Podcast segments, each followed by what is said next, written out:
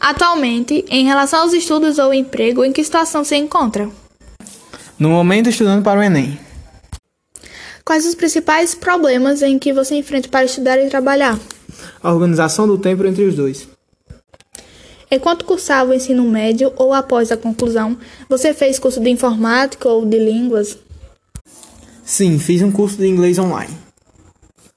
Já tentou se ingressar no mercado de trabalho durante a pandemia? Sim, fui chamado para trabalhar em um mercado, mas preferi continuar estudando. Como você analisa suas capacidades profissionais no momento? No momento, tenho grande facilidade em absorver conhecimento em qualquer área. Quais são os objetivos para sua carreira?